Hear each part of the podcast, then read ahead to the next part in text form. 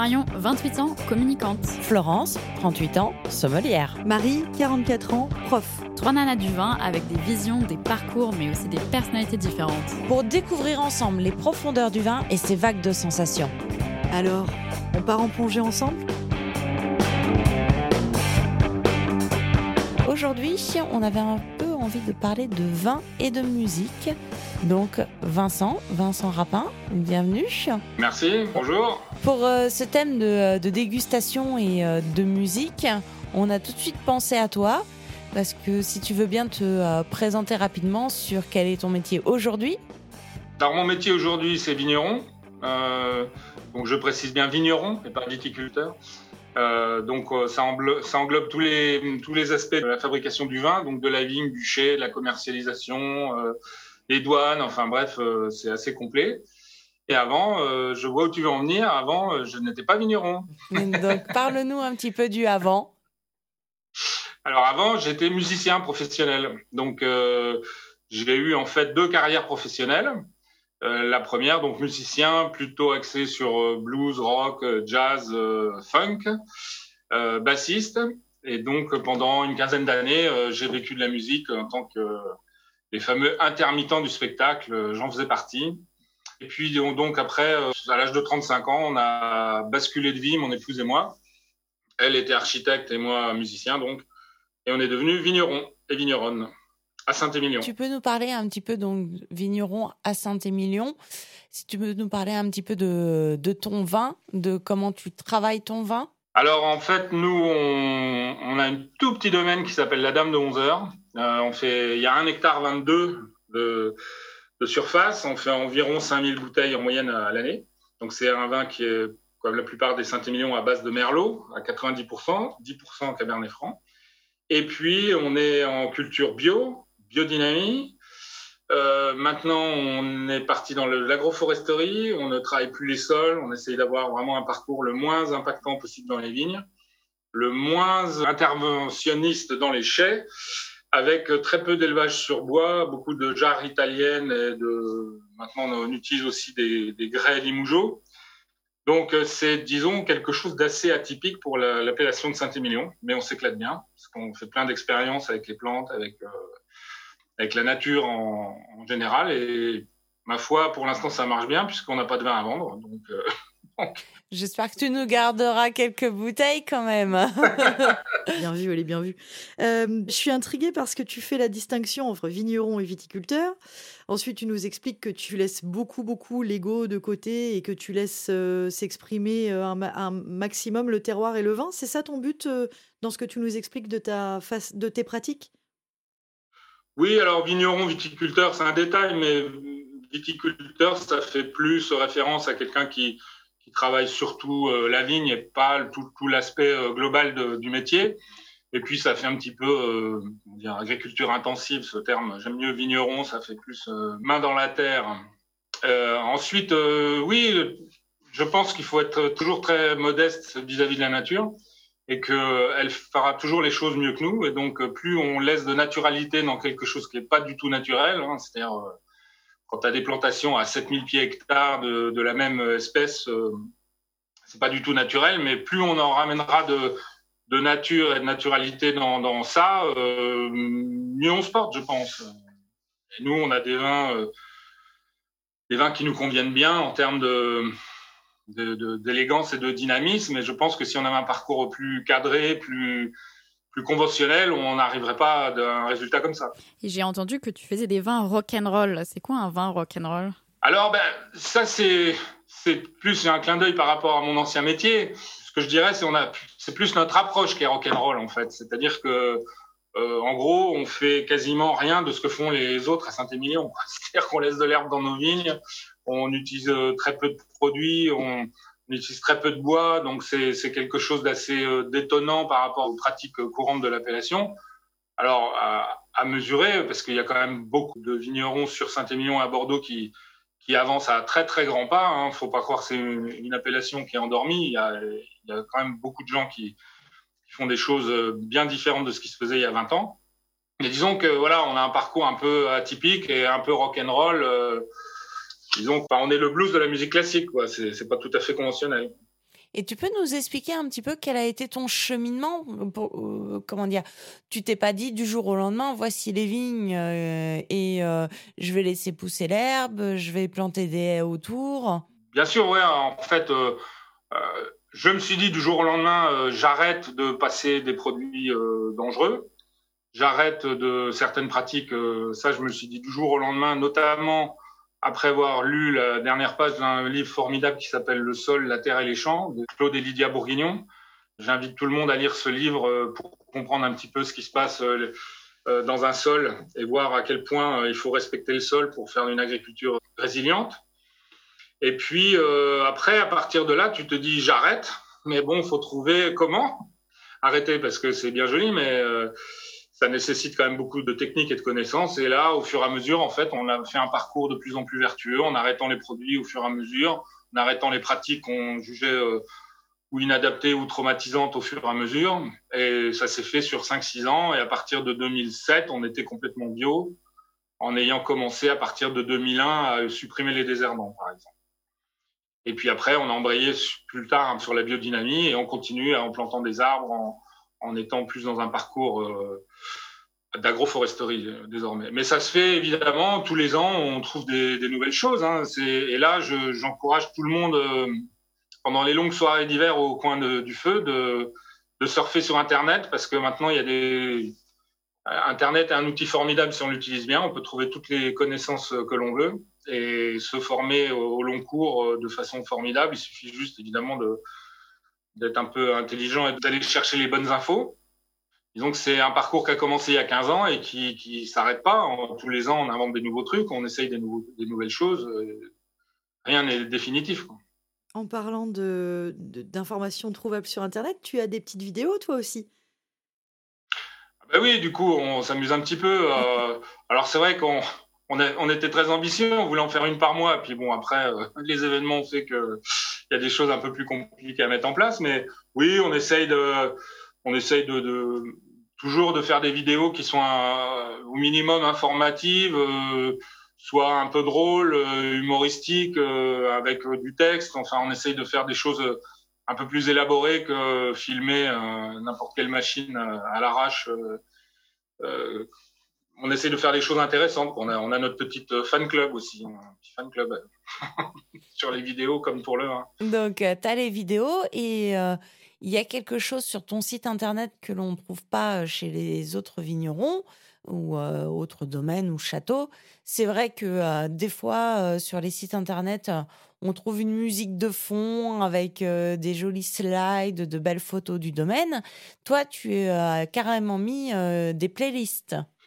Oui, alors ça, c'est le métier d'une de, mes jumelles qui, qui s'est lancée dans la, fabrication de playlists, alors soit pour des restaurants ou des événements ou peu importe. Et donc, euh, on essaie de travailler justement avec euh, des playlists, des copains qui nous, qui nous disent, euh, en fait, le thème, c'est qu'est-ce que, quand vous buvez de la Dame de 11 heures, qu'est-ce que vous écoutez, quoi. Donc, on a des choses très différentes, des, jeunes de 20 ans qui nous ont mis des listes de rap, euh, des vieux euh, comme nous qui nous mettent du hard rock, euh, c'est assez varié, mais c'est assez sympa. essayer de mélanger les deux passions d'une façon un peu ludique. Bah justement, on en vient à ça. c'est vrai que moi, ça m'a toujours fait cette sensation quand je déguste des vins, je me dis ah celui-là, je voudrais le déguster en écoutant ce morceau-là. On parle beaucoup des accords mets et vin, mais on peut faire aussi des accords euh, musique et vin. Alors, moi, je suis, assez partagé sur ce truc-là. Je, parce que si tu veux, le, problème de quand tu es en groupe, euh, faudrait ce que tu dis, c'est bien, mais il faudrait carrément le, déguster le vin d'une façon un peu religieuse, c'est-à-dire tout le monde s'arrête de parler et écoute le même morceau. Euh, euh, tu vois, on est, on est dans une sorte de communion euh, silencieuse et, et, attentionnée sur la musique. Bon, d'expérience, je sais quand même que quand on est à la trois ou quatrième bouteille, euh, tout le monde parle. Enfin, tu vois, c'est, c'est, c'est justement c'est le côté sympa du vin où on, on, est en réunion de famille ou de potes et, et c'est, c'est, c'est bruyant, c'est de l'échange. Donc je pense que oui, ce que tu, ce que tu décris, ça peut être sympa, mais c'est plus dans un, si j'ose le terme, un plaisir solitaire, je dirais. Et pas, pas trop partagé, je pense. Ouais, on en est un peu sur ce, sur ce plaisir, comme tu dis. Je déguste mon verre de vin, j'ai mes écouteurs dans les oreilles et j'écoute ce morceau. Et justement, le vin, c'est de l'échange parce que d'une personne à l'autre, on n'a jamais exactement les mêmes ressentis au niveau de la dégustation. Et donc, d'une personne à l'autre, bah, faut croire qu'au niveau des oreilles, on n'a pas exactement le même ressenti aussi.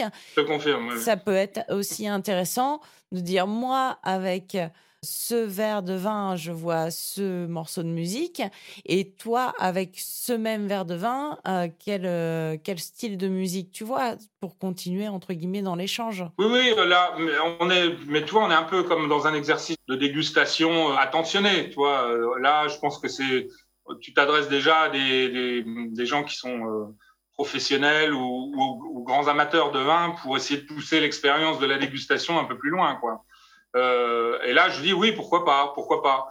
Mais là, c'est, à mon avis, c'est dans des conditions un peu vraiment précises et, cadrées, quoi. Donc toi, tu es pour la dégustation qui doit être rock and roll aussi. Euh, comme, euh, comme la musique qui te met dans l'ambiance. Ouais. Tu parles plus d'une ambiance que d'une que d'un morceau, une chanson ou un, bout de musique.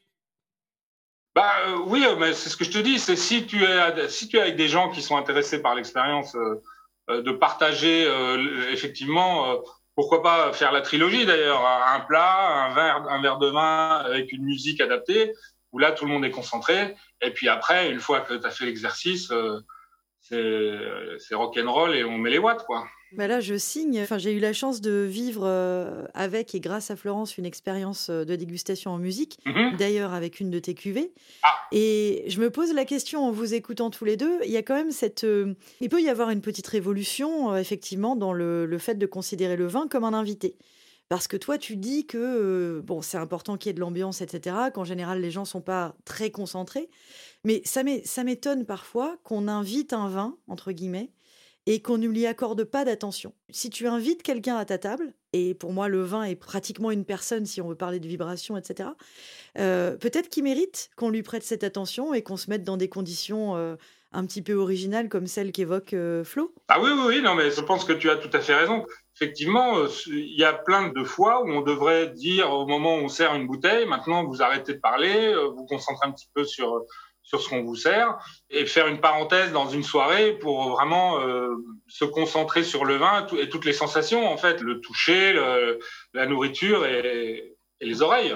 Oui, oui, ça, je pense que c'est des choses intéressantes à développer. Peut-être presque un, un comme un, exercice de style, quoi. Tu parles du toucher, donc euh, on a euh, interviewé Émilie Berquet qui nous a beaucoup parlé du toucher également, toucher de bouche, et qui nous disait mm-hmm. que pour mieux ressentir les sensations comme la vue nous trahit un petit peu. Elle propose de faire ces dégustations à l'aveugle, donc soit en verre noir ou soit les yeux bandés. Donc, est-ce que, à ton avis, les oreilles nous jouent des tours aussi pendant, pendant la dégustation? En fait, l'ambiance sonore peut nous influencer aussi. Ah oui, oui, oui.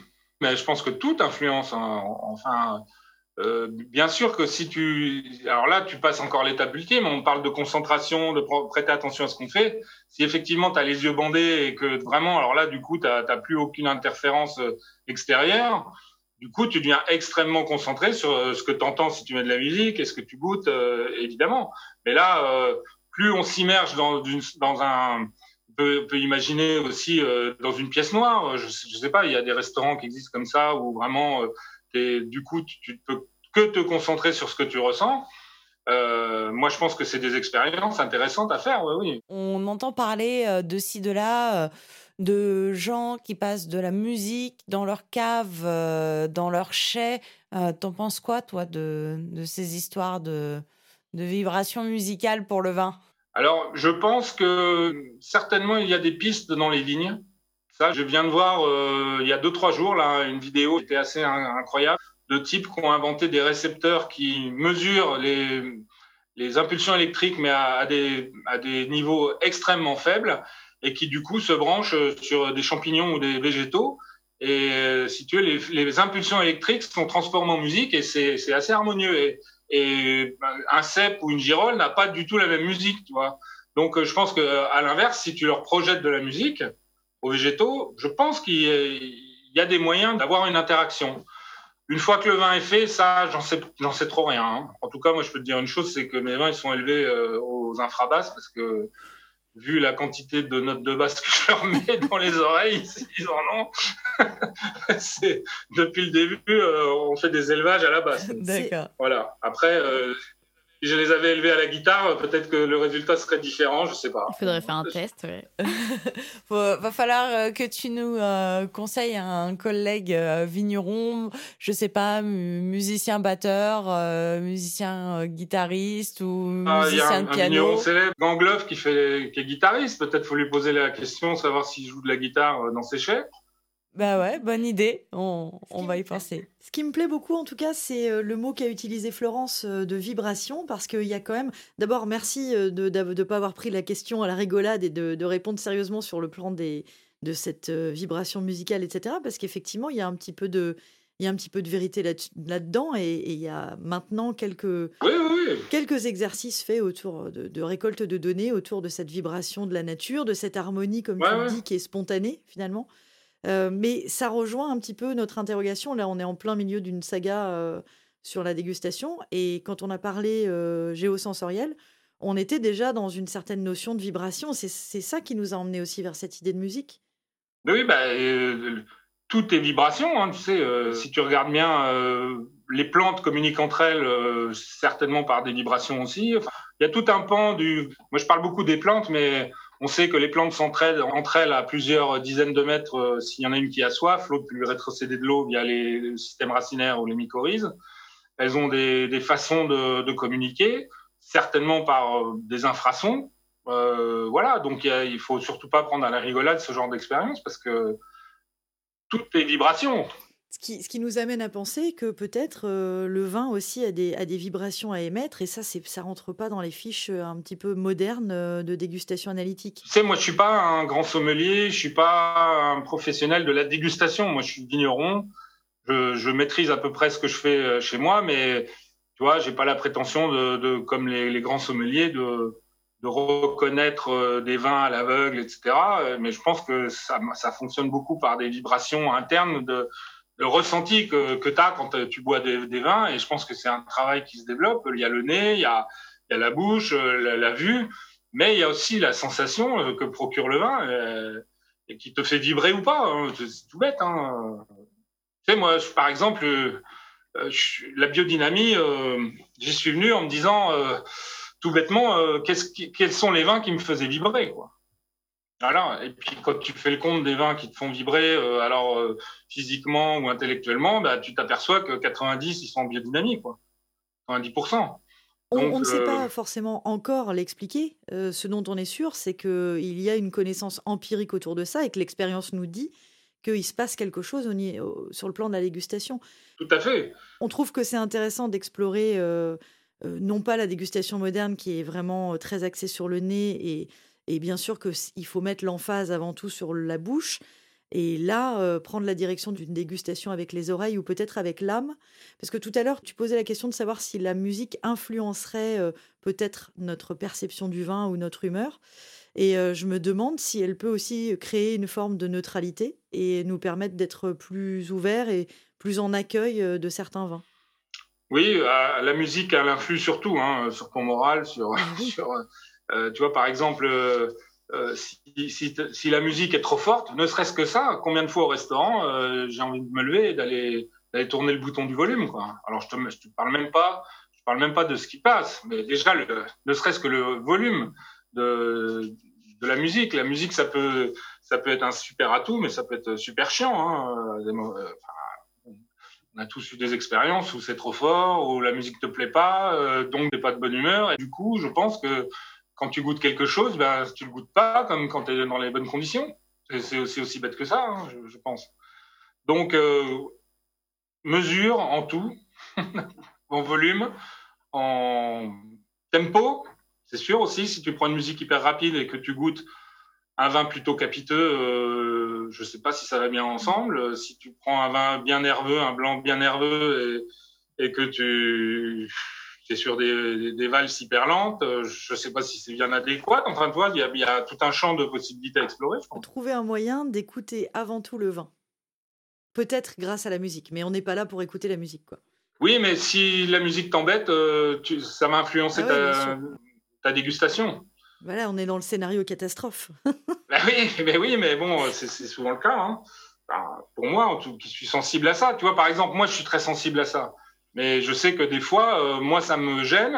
Certaines ambiances sonores me gênent, alors que les gens autour de moi s'en foutent euh, totalement. Donc, euh, le curseur, il est, il est en chacun aussi à ce niveau-là. Et du coup, avec ton vin, on écoute quoi comme musique Toi, c'est quoi ta préférence? Bah, C'est-à-dire j'en bois tellement, du coup, j'écoute tout. Et ce qui est assez marrant, c'est, tu vois, à travers ces playlists là qu'on a faites, en fait, tu t'aperçois que chacun revient au style de musique qu'il affectionne, bien sûr et que ça peut te mener sur des. Moi, je, sais que j'ai écouté des morceaux avec plaisir que je découvrais. Principalement, moi, quand je bois du vin, je peine à, apprécier le vin et la musique en même temps. J'en reviens à ce que je disais au début. Euh, ou alors, faut que je me mette en condition, euh, tu vois, bien concentré. Euh, J'écoute la musique et, je bois un coup de vin, mais personne ne me parle ou, ou je suis dégagé de dans ma tête le, truc que j'ai pas fini, qu'il faut que je finisse, on va, toi, etc. Euh, il faut se, mettre en condition.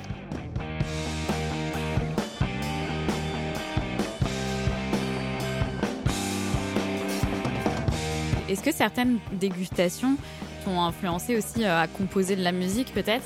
Alors je dirais que c'est plutôt la quantité euh, prise au moment T qui fait que ça te désinhibe un petit peu pour pour, créer en fait. Tu vois, un peu comme Baudelaire euh, avait tendance à prendre un petit peu euh, trop pour euh, créer. Alors non pas je me je me compare à Baudelaire bien sûr, mais je, pense que l'alcool quelque part te met dans un dans un autre état, évidemment avec modération, mais non franchement je, je sais pas le j'ai pas eu, tu vois, en goûtant un vin ou un truc comme ça, l'idée de prendre la guitare et de dire je vais composer un truc. Ça, ça, fonctionne pas comme ça.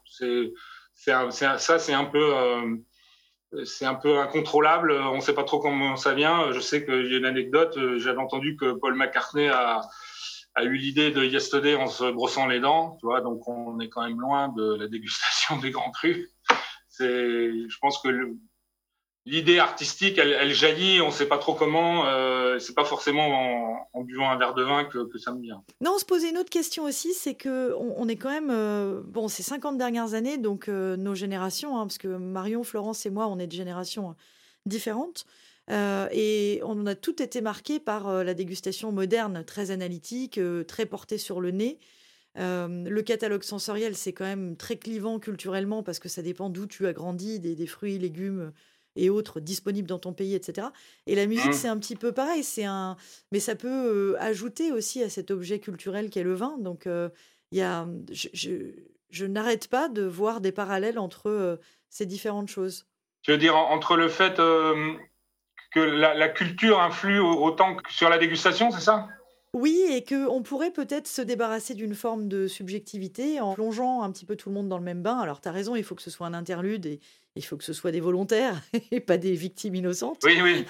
et tu as raison aussi, pas toute la soirée, mais pendant quelques minutes, euh, plonger des dégustateurs d'horizons, d'âge, euh, de, de culture, de pays différents, réunis autour d'une même musique et d'un même vin, l'idée me plaît beaucoup. Et puis moi aussi, je voulais dire que euh, au niveau de la culture, c'est pareil, euh, tu l'as dit, dans, dans, ta jeunesse, dans ton enfance, tu as été construit avec une certaine cuisine, un certain goût euh, de ta famille. Il vient des origines de ta famille, donc ça peut être des origines italiennes, ça peut être des origines maliennes.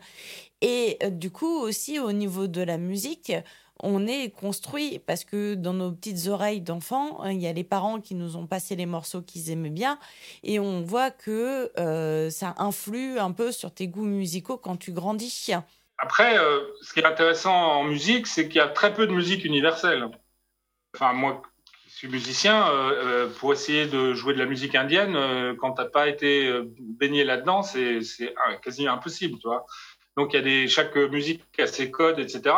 Et je trouve assez intéressant, effectivement, de, que, que de, déguster le même vin en écoutant des musiques différentes choisies par des, personnes très compétentes dans le choix de la musique euh, euh, indienne ou je ne sais mm. quoi, asiatique, euh, d'Amérique du Sud, etc. Ça pourrait être intéressant aussi de goûter le même vin avec des ambiances différentes et de voir un peu les sensations que tu que tu en retires. Quoi. Et se dégagerait d'ailleurs peut-être plutôt que l'identité d'un morceau de musique ou d'un vin, cette fameuse question de la vibration. Voilà, sûrement, sûrement. Euh, il doit y avoir des, corrélations euh, subtiles à, trouver. Euh, maintenant, je ne les ai pas faites, mais je pense qu'il y a des chercheurs qui, vont s'y pencher. S'ils se penchent sur la, musique dans les lignes, ils vont bien se pencher dans le vin. Qu'est-ce que après on peut on peut on peut tout imaginer hein, des, la vibration musicale qui fait euh, par, euh, en, en, traversant le vin, euh, ressortir d'autres arômes que, que, certaines autres musiques. C'est tout à fait envisageable, ce genre de choses. Ouais, j'espère qu'il y a des gens qui ont envie de chercher, qui nous écoutent et mm. qui vont se lancer sur tous ces sujets parce que finalement, en en parlant avec toi, on voit que c'est un très très vaste sujet et que et qu'il y a beaucoup de choses à creuser et beaucoup de choses à, à chercher pour apprendre à connaître plus. Hmm, et le but, c'est de repousser les limites. Toutes ces limites qu'on nous a imposées euh, depuis euh, une cinquantaine ou 70 ans à peu près, euh, peut-être qu'on peut, s'en dégager assez rapidement. C'est l'espoir. Faut essayer. bon, bah merci beaucoup pour cet échange. Merci à vous. Voilà. Et puis, bonne continuation. Merci. Allez, merci. Allez, salut tout le monde. Salut. À bientôt. Au revoir.